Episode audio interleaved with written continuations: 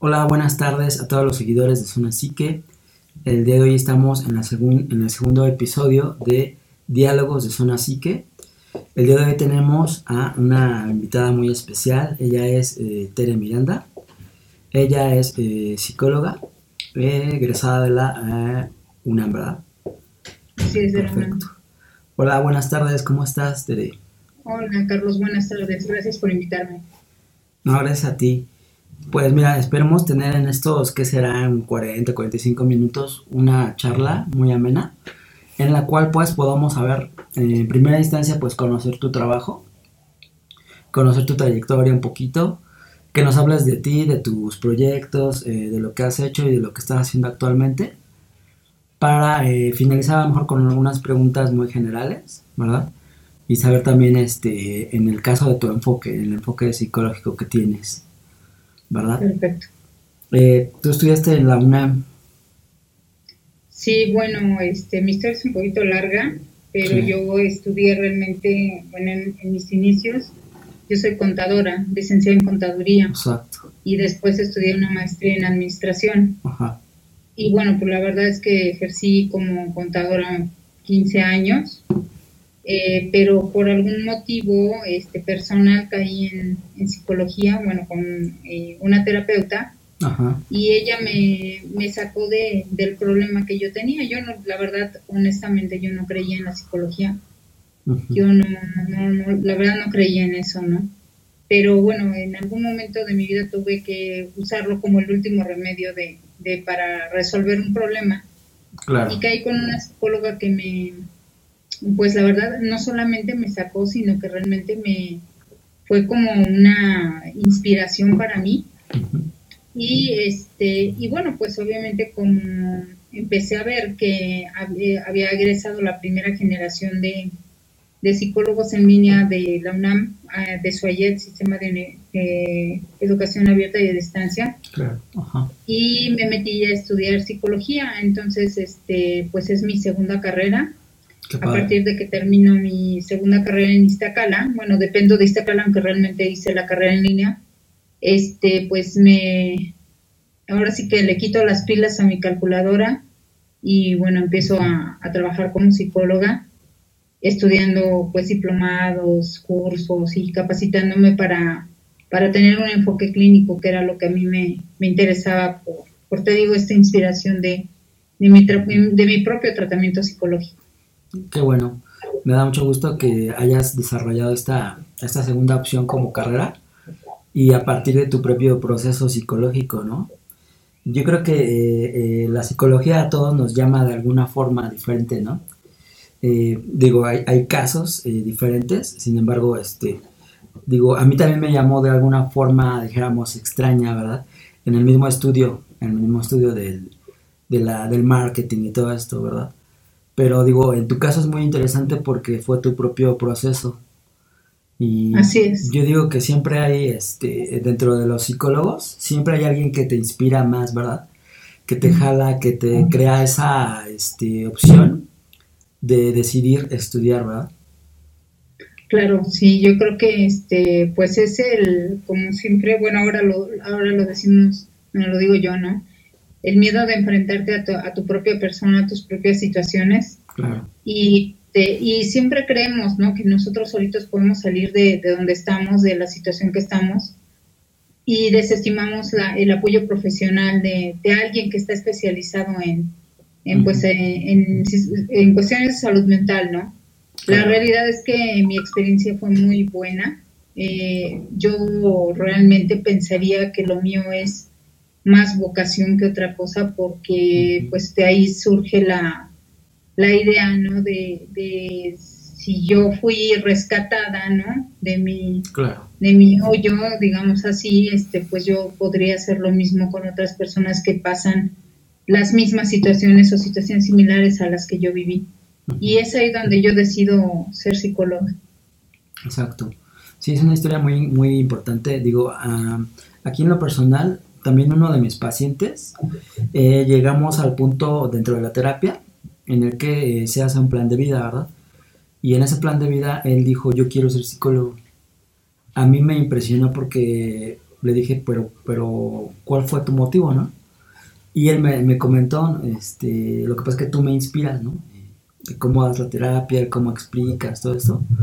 Y yo creo que sí es importante también eso, como tú dices, la vocación de ser psicólogo eh, es estar ahí, ¿no? Con el, con el paciente, digo, en el caso de los clínicos, o estar en la ayuda social, ¿no? Claro. Porque digo, no sé si, si en tu caso pasó, pero en, en, mi caso, muchos de los profesores decían, este, es que no me vayan a decir que estudiaron psicología para ayudar a, este, a las personas, ¿no? Pero yo creo que el trasfondo de la psicología es ese precisamente, ¿no? Pues sí, yo creo que sí. Yo creo que sí, porque cada caso que tomas es un reto para ayudar a la gente a, modificar su vida, ¿no? Entonces sí, yo creo que sí, aun, cuando eh, pues es una profesión como cualquier otra con, con fines este pues de, su, de supervivencia, digamos así, para que no se escuche muy feo lo otro, pero realmente sí tienes una... Eh, un compromiso con cada una de las personas que tocan y que creen en ti, ¿no? Y, bueno, pues yo creo que hacemos lo mejor eh, los, los psicólogos para sacar a estas personas de, de, esa visión negativa de sus vidas y que sea más funcional para ellos, sean más felices, ¿no? Y cuando se van así, pues la verdad este no solamente es un triunfo para el paciente, sino también para, para nosotros mismos. Bueno, yo así lo veo, ¿no? Es un, es una alegría, una, una alegría más, ¿no? Al costal, al costal de alegrías. Claro, sí, yo personalmente eh, les comento a mis pacientes, el verlos eh, desarrollarse, el, quitarles a lo mejor esa tristeza que traían el primer día o esa, ese trastorno, ¿no? Y verlos este, bien socialmente, con sus familias, con sus parejas, yo creo que también esa es una de las mejores pagas dentro de la psicología, ¿no? más allá de lo más allá de lo material así es sí eh, bueno ahí en la, en la UNAM digo es, es, muy famosa porque son son muy profesionales cierto entonces eh, ahí qué retos tú llevabas eh, dentro de la carrera cuál fue tu reto principal bueno pues mi reto principal fue que este bueno como te comenté yo, yo estudié la carrera de, la licenciatura en, en, contaduría en, mis años normales. Y luego estudié la maestría en, en, mi periodo normal, digamos, el periodo normal de estudio de cualquier persona, pero fue presencial. Em, todo era presencial, pues era ir a la escuela, lo, lo, lo clásico, ¿no? Em, el reto para mí de hacer la, licenciatura de psicología fue eh, pues hacer todo en, línea, que no es el mismo sistema que se vio ahorita con la pandemia, es completamente diferente porque era autoestudio. Eh, en la FES nos daban em, los temarios, los materiales y nos pedían el desarrollo de tareas. Entonces realmente era leer, leer, leer, leer, leer, leer, pero muchísimo, ¿no? Y al mismo tiempo que yo estudiaba la, carrera de psicología, pues tuve una bebé. Entonces, al mismo y tenía una hija de tres años y una bebé recién nacida. Ah, Entonces, pues realmente yo me ponía a estudiar la carrera en cuanto se dormía la bebé. Sí. Mi hija, se, la grande, se iba a la escuela. Deadlines, ¿no? O sea, tiempos de entrega muy precisos porque cerraban la plataforma este, y bueno, la verdad sí fue, yo la verdad hoy día volteo y digo, ¿cómo lo pude hacer, no? O sea, con tantas actividades que tenía. Adicional en este entonces, pues también llevaba la contabilidad de una empresa. Entonces, este, sí, sí fue, fue bastante complicado. Y el mayor reto que tuve fue eh, compaginar todas mis actividades, eh, tanto personales como laborales, con, con la carrera, ¿no? Y bueno, pues la verdad, este, con buenos resultados, afortunadamente. Qué bueno, eso es, eso es este, digno de, admiración. Pues eh, sí, te quería preguntar eh, acerca de tus eh, proyectos en, en, el pasado. ¿Tuviste algún proyecto dentro de la misma, tu tesis? Bueno, eh, con mi tesis, fíjate que también es, es algo muy, muy curioso, ¿no?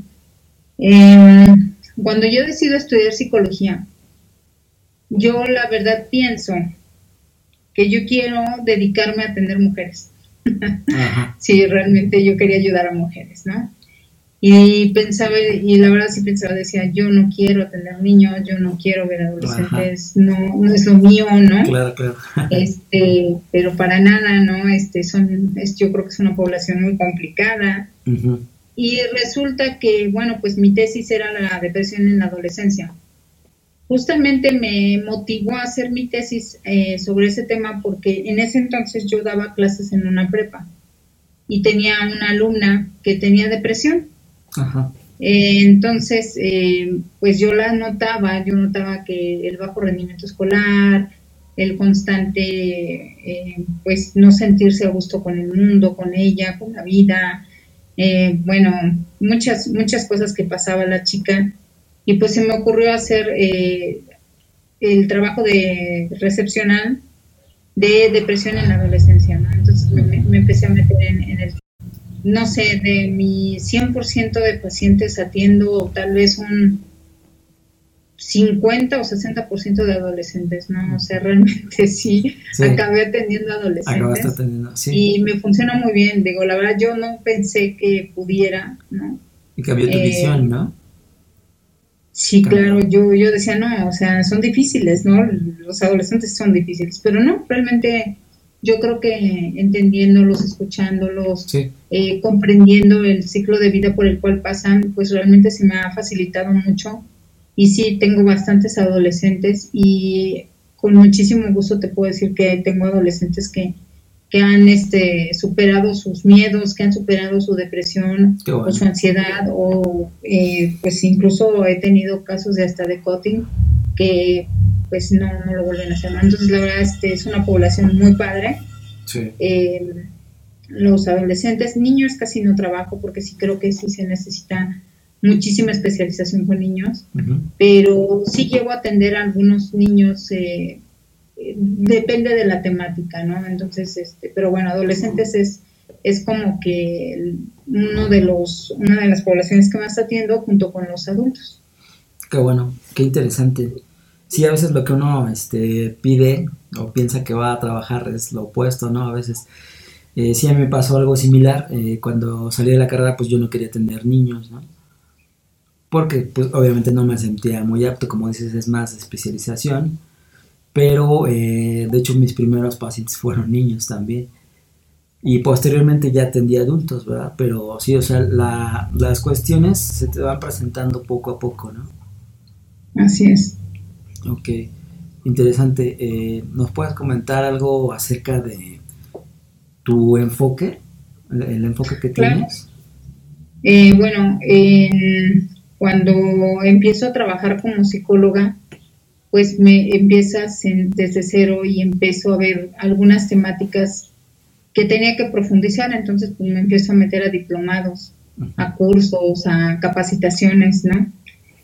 Y en una de esas capacitaciones, eh, que es terapia de pareja, em, me enfrento o descubro lo que es la terapia breve estratégica. Bueno, la terapia breve y sus múltiples este, modalidades, pero me llama la atención la terapia breve estratégica, que es muy, muy específica y bueno, pues decido hacer un máster ah, en terapia breve estratégica, ya tengo un máster eh, en eso y realmente esa es la, la teoría que yo aplico la terapia breve estratégica, la escuela que yo, que yo aplico en, casi todos mis pacientes y me es muy útil. Me es, ese, bueno, yo tengo muy buenos resultados con ella. y em, esta terapia es desarrollada por Giorgio Nardone en Italia. Mm, y eh, básicamente te podría resumir que se enfoca mucho a eh, eliminar el síntoma en, una, en un primer momento y posteriormente la reestructuración, que es este algo muy diferente de lo que yo venía manejando, que era terapia cognitivo-conductual, que es completamente al revés. Primero eh, empiezas a hacer que el paciente se dé cuenta de lo que hace para que él mismo se, eh, empiece, empiece la reestructuración y acabe con el síntoma. Aquí es, es, paradójico, de hecho, pues la paradoja es una de las herramientas que utiliza la terapia estratégica, pero primero se ataca el síntoma y al mismo tiempo que se va reestructurando. Entonces, eh, realmente sí es una terapia muy corta, que va directamente al síntoma. Qué interesante. Es una terapia bastante interesante. Eh, muy bien. Eh, dentro de esta terapia, digo, has tenido a tus pacientes los atiendes con esta terapia. Así es. Sí, yo uso terapia breve estratégica en todos mis pacientes. De repente meto algunas otras cosas más eh, cognitivo-conductuales, pero mayormente utilizo la terapia, es la, la terapia breve es la que me, sirve, me, me, funciona muy bien para, para todo tipo de casos. ¿no? Bueno, obviamente hay muchísimos protocolos de, para cada, cada caso. Eh, hay un protocolo específico y hay tareas específicas para cada, para cada caso, pero mismo funcionan a mí. ¿Y hay dinámicas específicas dentro de la son, se les llama eh, prescripciones, como, si fueras médico.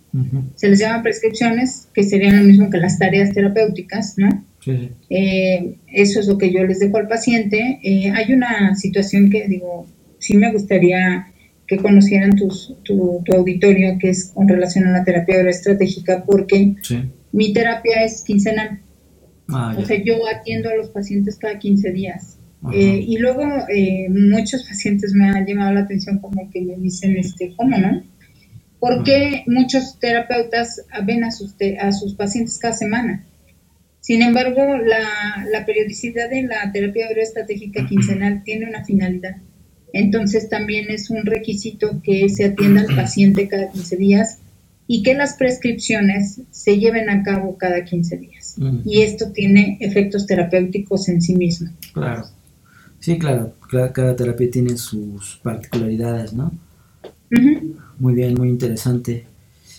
Ok, ¿nos podrías comentar algo acerca de tus proyectos más actuales, como por ejemplo lo del radio? ¿Me comentabas de Radio Mapache? Sí, claro. Bueno, mira, ahorita eh, yo empecé eh, en este año con un programa que se llama eh, Psicotópicos con Tere Miranda.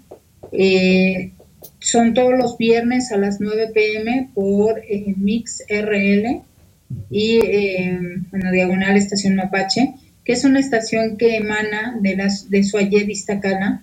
Somos un grupo de psicólogas que, venimos de, de, y propiamente de Iztacala. Em, y bueno, tocamos todo tipo de temas, hacemos todo tipo de dinámicas y, se toca todo tipo de, situaciones, ¿no?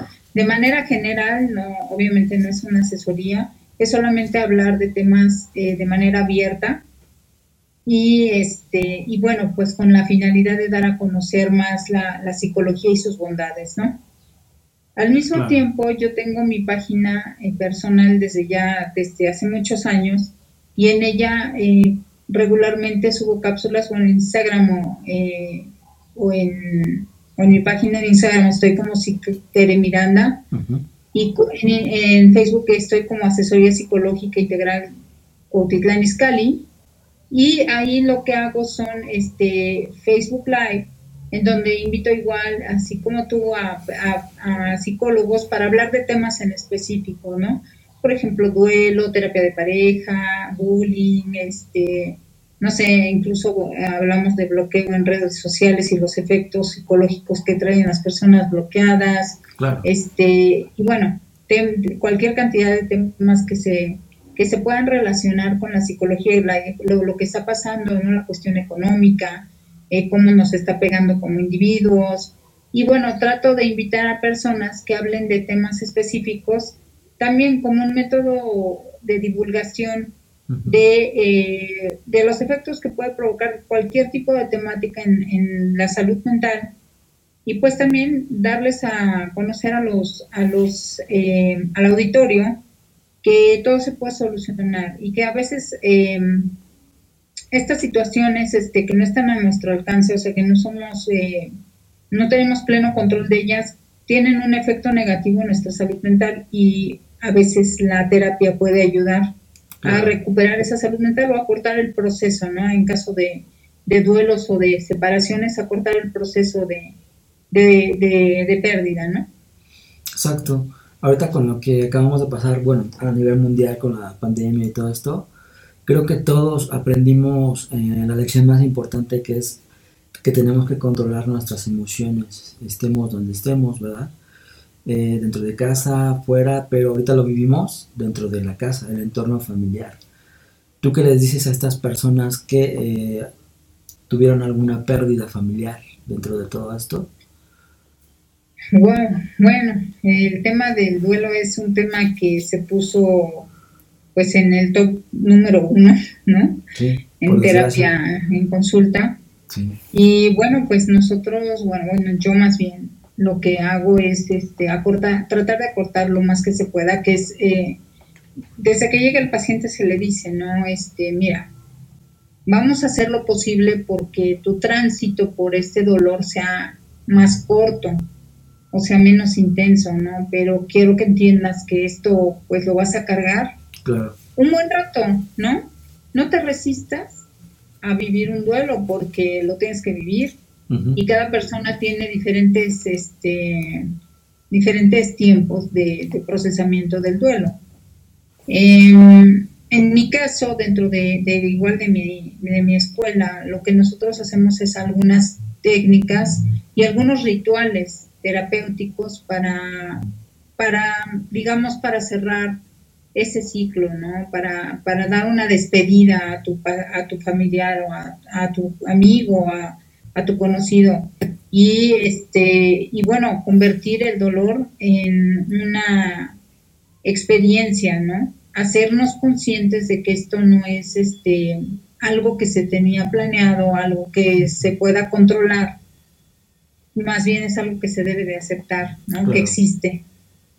Entonces yo, yo trabajo desde ese punto de vista con, los, con las pérdidas y este y bueno pues realmente sí es, es un tema muy muy complicado porque hay gente que pues eh, no tenemos creencias no tenemos creencias de- de- de- de- del deber ser no Claro. y muchas veces esas creencias del deber ser pues te atan a sufrir mucho porque pues tienes que Sí. porque así es, ¿no? O por ejemplo, ahorita eh, un fenómeno muy importante que se está dando es eh, los ritos finales de, de un fallecimiento. No existen, ¿no? ¿no? No existen porque no se puede, ¿no?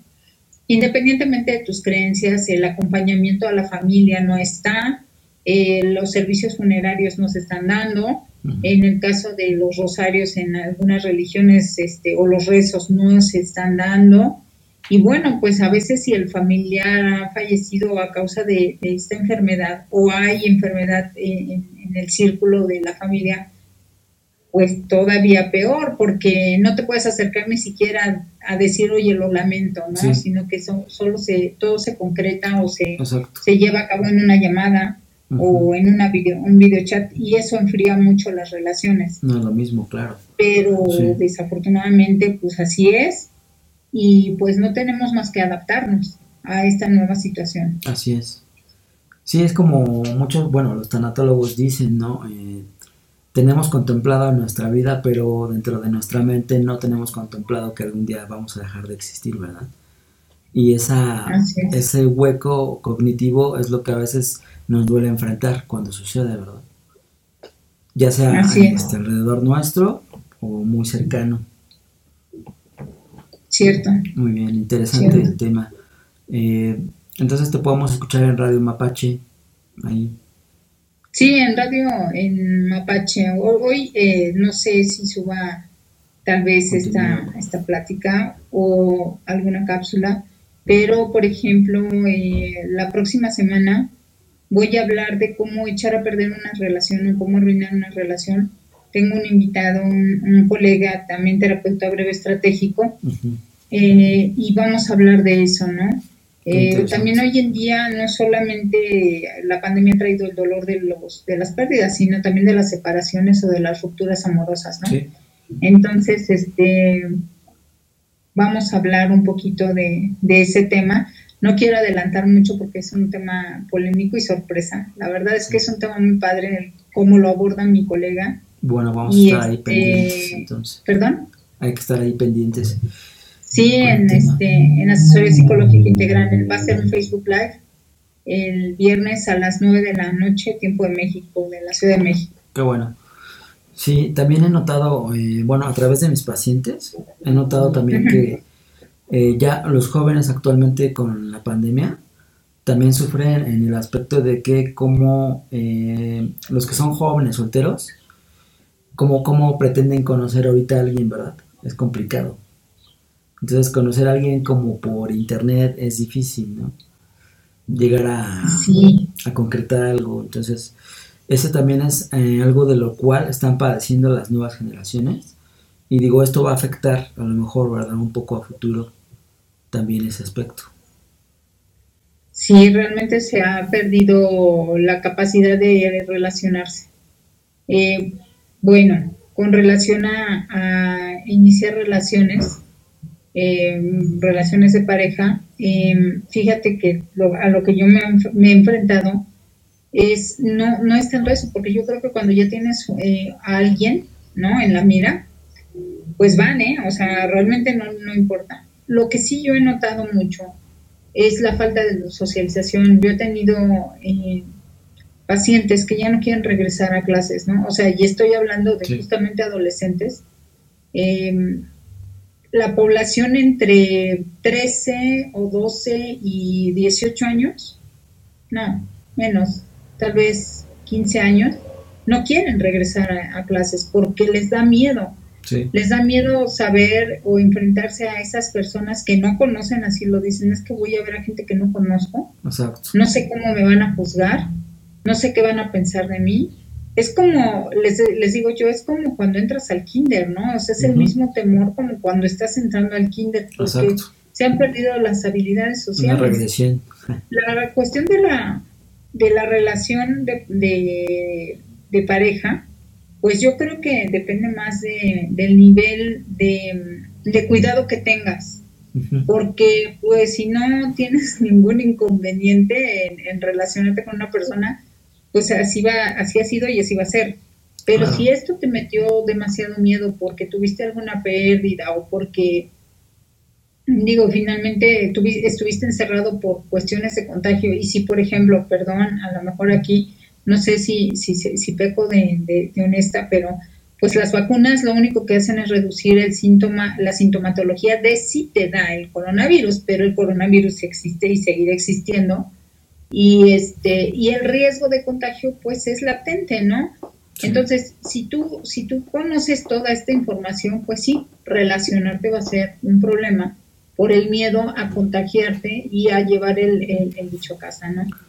Pero creo que lo más lo más terrible que yo he visto en consulta es, es, lo otro, ¿no? La, en la, el relacionarte con, con tus pares o, con la sociedad incluso, ¿no? Claro, sí es un problema que este, va a coexistir todavía en las generaciones venideras, ¿no? Porque este problema de salud, pues, al ser mundial y al ser este todavía que no tiene una cura bien especificada, pues va a existir, ¿no? Entonces, sí tenemos que lidiar con eso y pues también que las nuevas generaciones están muy acostumbradas a, a desechar, ¿no?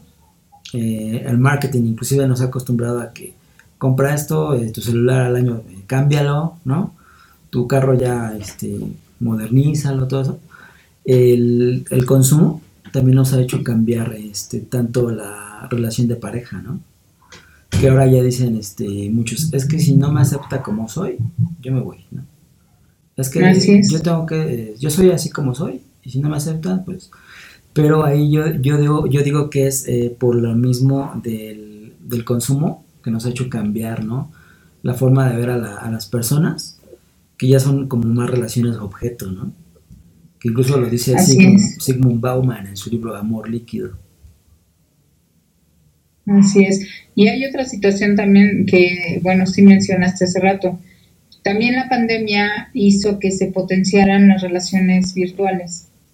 Pero estas relaciones virtuales pues son este efímeras, nulas, no existentes, ¿no? Y ya bueno, también han traído una serie de complicaciones este en las personas, pero terribles, ¿no? Unos niveles de ansiedad impresionantes, eh, obviamente depresión, ¿no? Porque, eh, porque no son reales, ¿no? Y, ah, o, bueno, no todas, pero si la persona se conoce y concreta conocerse físicamente, tal vez esto cambie, pero si no es así, pues obviamente empieza a aparecer el ghosting, ¿no? De que ahorita te hablo, este, no sé, coqueteamos y de repente un mes después me desaparezco y la otra persona así de que, ¿qué onda? ¿Qué pasó? Vaya, sí es, es un problema que ya venía, ya, ya existía, pero creo que sí la pandemia promovió más ese tipo de relaciones. Incluso hay algunos estudios que decía eh, al inicio de la pandemia, yo leí algunos estudios, yo te, te comenté que no soy muy mala para autores y lugares y todo esto, en donde decían que pues no tenía nada de malo, ¿no? Sin embargo, hace muchísimos años antes de que yo empezara a ejercer, yo me recuerdo perfectamente que leí una investigación de todos los efectos que tenían las relaciones este, virtuales y ninguno era positivo, ¿eh? Ninguno, ninguno era positivo. Y ahorita como, como que fue un escape o para muchas personas de decir, bueno, no estoy tan solo y, bueno, a lo mejor si me gusta la foto de tal persona en Facebook, pues bueno, y yo a él y todo esto, pues puede iniciar una relación pero la verdad es que no son relaciones reales. Eh, bajo, ahora sí que bajo su propio riesgo si, si seguimos haciendo este tipo de conductas, pero causan mucho daño. Son pocos los casos que sí llegan a tener éxito en pareja, ¿no? Sí, claro. Hay, porque sí, sí existen. pero mira, es como, lo manejé en un programa también. Esto de, de, que funcione es como hace años eran los amores por carta, ¿no? O sea, es exactamente igual hace muchísimos años se carteaban las personas y, y, después de un año de cartearse, pues ya se conocían y se casaban, ¿no? Claro. Digo, respetable, es lo mismo aquí, ¿no? Eh, hay una ventaja que es el, el video chat, ¿no? Sí. Eh, que puedes conocer a la persona eh, en tiempo real, pero es exactamente lo mismo. Tú puedes tener videochats con personas de otros lugares y jamás conocerlas, ¿no? Sí, sí, y eso provoca en las personas muchísima ansiedad. Sí, porque, inclusive a mis pacientes les he comentado, eh, tienes a personas, amistades que durante 15, 20 años, que de un momento a otro te pueden traicionar, ¿no? pero no conocemos realmente a, ciencia cierta, no se puede conocer al otro, ¿verdad? Así Y no puedes controlar las reacciones de, del otro lo único que puedes controlar son tus propias reacciones de lo que ocurre en tu entorno. Así es. Y Exactamente. Eso es, lo complicado a veces ¿no? de, este asunto. Pues sí. Esperemos que se vuelva. Yo creo que va a ser todo un proceso el recuperar las habilidades sociales. Va a ser todo un proceso sí. que va a ser paulatino. Y bueno, pues digo, yo me preocupo mucho por los chavos, ¿no? Porque sí, las nuevas generaciones. Este, ahora sí que uno como sea, pero las criaturas dicen por ahí, ¿no? Los chavos son los que este, los que están en esta, en esta situación de, de la falta de socialización. Y bueno, pues van a empezar otra vez de cero porque Así es. Bueno, no sé, tú en lo, bueno, yo en lo particular no, no he dejado de trabajar. Y bueno, pues yo tengo una vida hecha, ¿no? Tal vez este, más tranquilo, menos necesidad de tener este contacto con la gente, ¿no? La edad te vuelve un poquito más solitario pero los chavos no, los chavos lo necesitan, ¿no? Para, para, desarrollar otro tipo de habilidades, para, habilidades sociales. Para, bueno, para, para la vida, para el trabajo, para, para los proyectos, para la imaginación, la creatividad y todo esto necesitan ese contacto. Veamos qué pasa con estos retornos a la escuela, ojalá y, se logren recuperar. Y si no, eh, pues estamos nosotros porque hay muchos chicos que, que verdaderamente tienen terror de regresar a la escuela. ¿no? Sí, sí está cañón. Por cierto, tú das, este, este es tu consultorio, ¿tú das este, terapia en línea o presencial ahorita? Ambas. ¿Ambas? De hecho, la, yo dejé de dar terapia presencial, yo creo que nada más Semana Santa del año pasado, y eso porque fue cuando se decretó el semáforo rojo. Y, y bueno, pues aprovechando las vacaciones, ¿verdad? Pero en mi caso, en mi caso particular, tengo abiertas ambas terapia en, eh, online y terapia presencial, pero lo que más este me piden es terapia presencial. Sí, tengo en línea y tengo en línea eh, en toda la República, incluso he tenido en línea en Estados Unidos, pero me piden más terapia presencial, o sea, la gente quiere contacto. Y eso es algo que a mí me, encanta, ¿no? es algo que también he este, visto acá. No he dejado de trabajar con terapia presencial. Qué bueno. Pero tengo la, la otra opción también. Muy bien. Eh, te iba a preguntar una pregunta a lo mejor muy específica. ¿Tú qué piensas del psicoanálisis?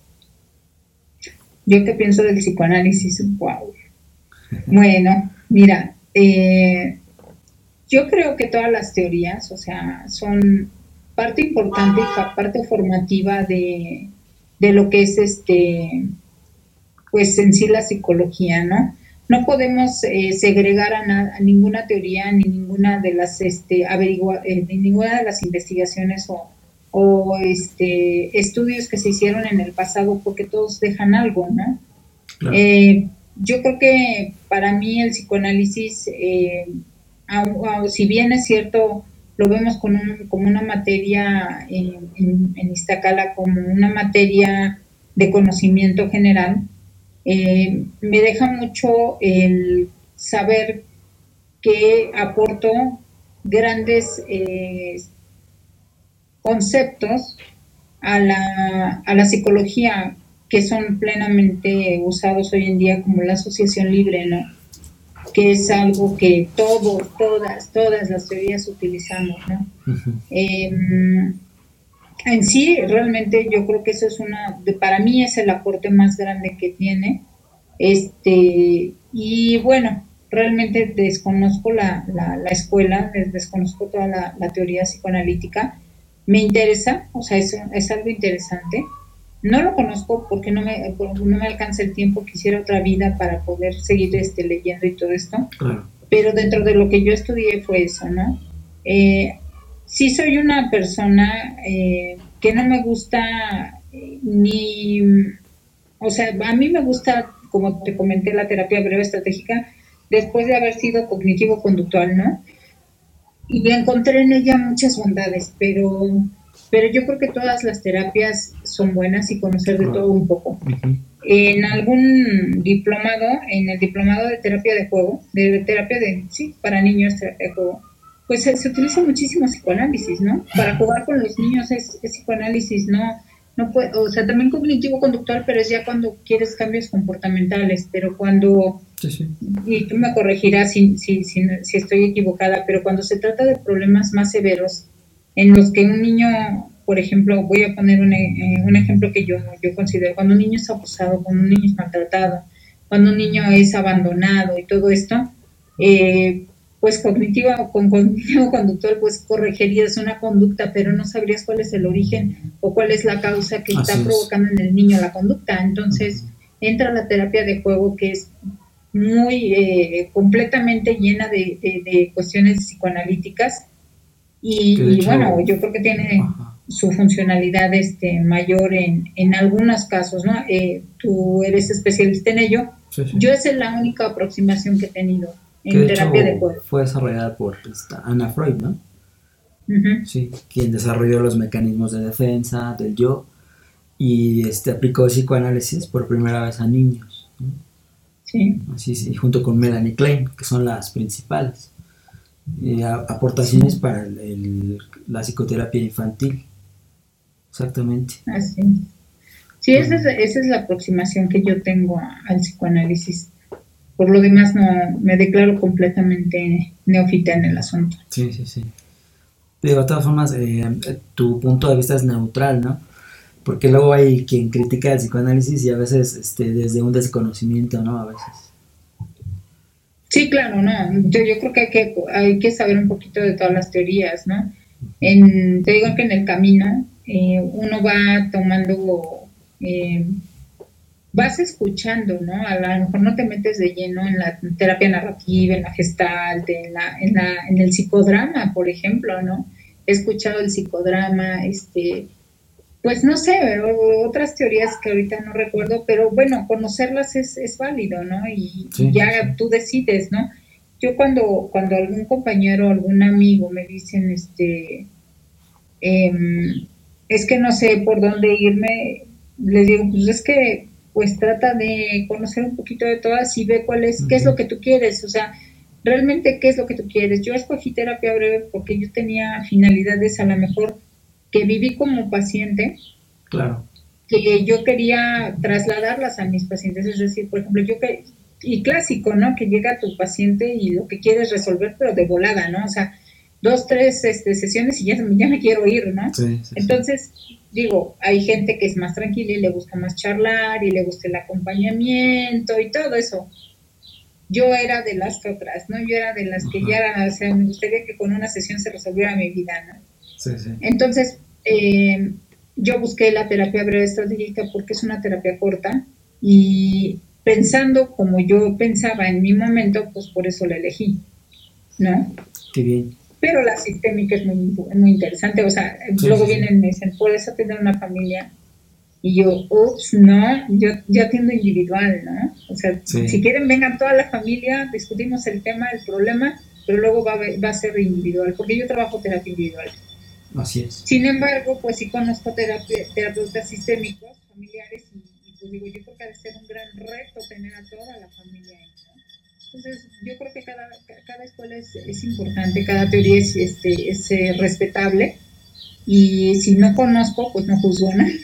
Sí, yo creo que es lo más importante, que pues bueno, en la, en la carrera nos, nos dan este, un poco de todo para conocerlas precisamente y aquellos que a lo mejor no se definen por una u otra, es probablemente porque eh, tienen algún desconocimiento de sus habilidades, ¿no? Propias. Tal vez. puede, ser por ahí el asunto. Podría ser. Muy bien. Así es. ¿Tú qué piensas, eh, tú qué piensas que le hace falta a México desde la psicología? O sea, ¿qué le hace falta a la cultura del mexicano? Bueno, eh, creo que creo que fue un ejemplo de, lo que le hace falta, ¿no?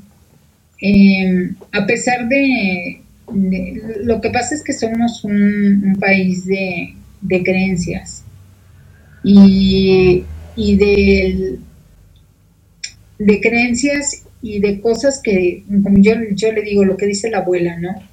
Entonces, si tú estás pasando por un problema y la abuela eh, lo vivió, y se quedó calladita porque pues así, así era en su época.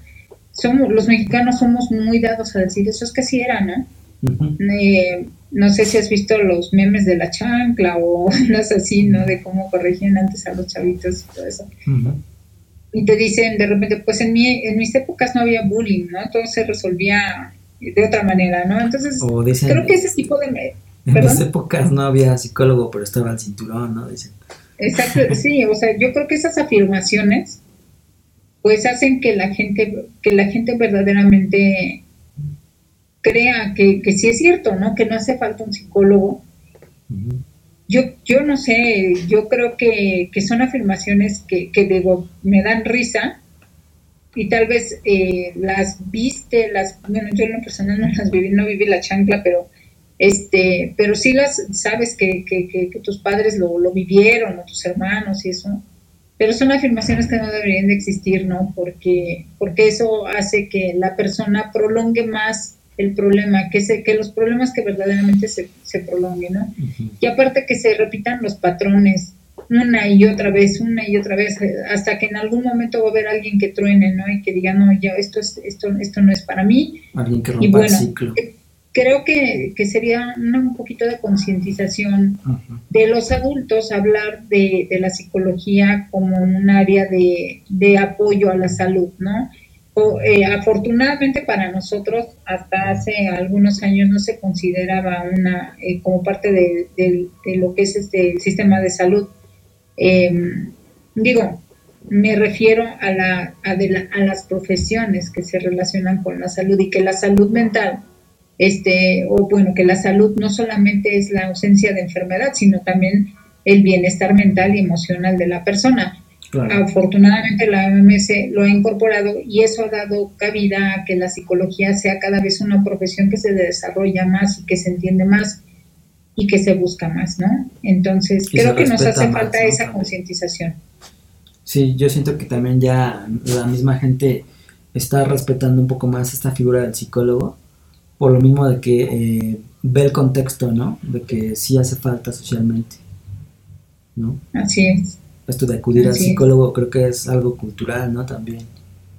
Claro, es cultural, sí. Y ahorita estamos nosotros creciendo, ¿no? Como país, porque en, en tal vez hace unos 30 años, te digo, no, no, no, eh, no era eh, era el clásico, la clásica afirmación de estos para locos, ¿no? Y no, no realmente, aquí todavía yo tengo pacientes que llegan y me dicen, es que yo nunca he ido con un psicólogo y me da miedo, así me han dicho, me da miedo, ¿no? Y ya les explicas, no, o sea, tranquilo, o sea, este, esto es así, es una, son charlas abiertas en donde me expones el problema, yo capto tu, tu, situación, desarrollo las estrategias o tomo las estrategias que tú necesitas y te apoyo, ¿no? No te juzgo, no, no, no, me, no me quedo, incluso les llego a decir, yo cerrando la puerta del consultorio no me acuerdo, ¿no? O sea, no me acuerdo de, de los casos, bueno, sí para estudiar, pero no de, ay, esta persona hizo esto, ay, esta persona le pasa esto. O sea, realmente no. realmente estamos aquí como un apoyo eh, neutro, ¿no? Eh, porque no te conocemos, porque no sabemos, eh, no somos parte de tu círculo afectivo, entonces tenemos tal vez un poquito más de objetividad para ver tu problema con, de una manera más, este, pues más neutra, ¿no? Como dices. Sí, más neutral y más, dijéramos, profesional, ¿no? Así es. Que es lo que se busca realmente. Ok, este, vamos a hacer una pequeñita pausa.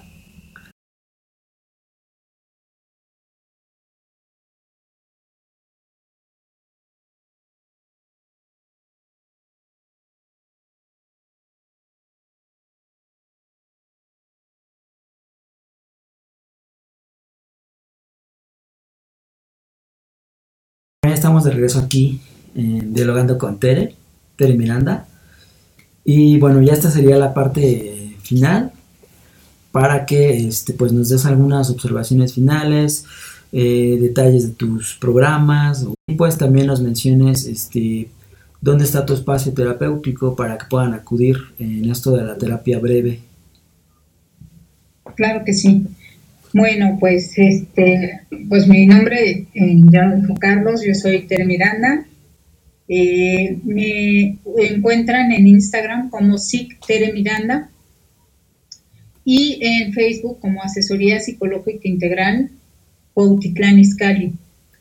Eh, mi consultorio está justamente en Cuautitlán Izcalli en Cofradía 3. Eh, bueno, eh, los datos se los podría dar eh, por mi número de WhatsApp, que es el 55 1358 2955, o por mi correo electrónico que es psicólogateremiranda.gmail.com.